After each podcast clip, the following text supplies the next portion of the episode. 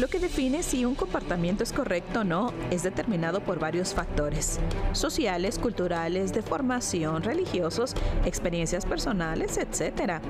Esto significa que la misma situación es percibida de diferente forma por dos personas. De ahí proviene que aún en el matrimonio ambos padres perciban la conducta del hijo de diferente manera. Es cierto que en algunos casos su conducta tiene un valor absoluto que se puede determinar si está correcta o no, pero en otros dependerá de la valoración personal de los padres. A analizar. La conducta del hijo está relacionada por su propia perspectiva, su temperamento, sentimientos, inmadurez y desarrollo mental.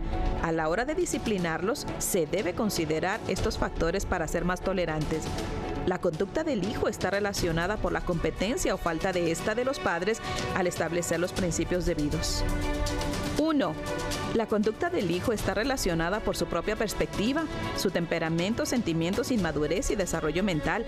A la hora de disciplinarlo se debe considerar estos factores para ser más tolerantes. 2.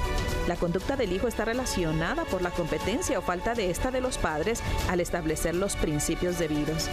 3. La conducta del hijo está relacionada por causas de desmotivación. Con amor, Nancy Tinoco.